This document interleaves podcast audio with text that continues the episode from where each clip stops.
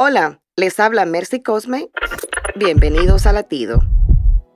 Cuando nos enfrentamos a un despido injustificado, un diagnóstico inesperado o a la soledad agobiante, hay quienes preguntan, ¿será un castigo?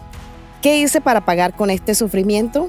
Entonces buscamos a Dios para reprocharle por nuestra condición, pero ignoramos que el único consuelo verdadero viene de Él.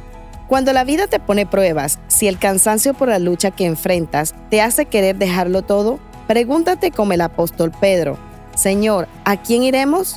Tú tienes palabras de vida eterna. Es hora de hablar sinceramente con Dios, sin reproches. Cuéntale lo que aflige tu corazón y escucha su respuesta. Solo en Él hallarás descanso y nuevas fuerzas para continuar. Para escuchar más latidos, visita salvationarmyradio.org.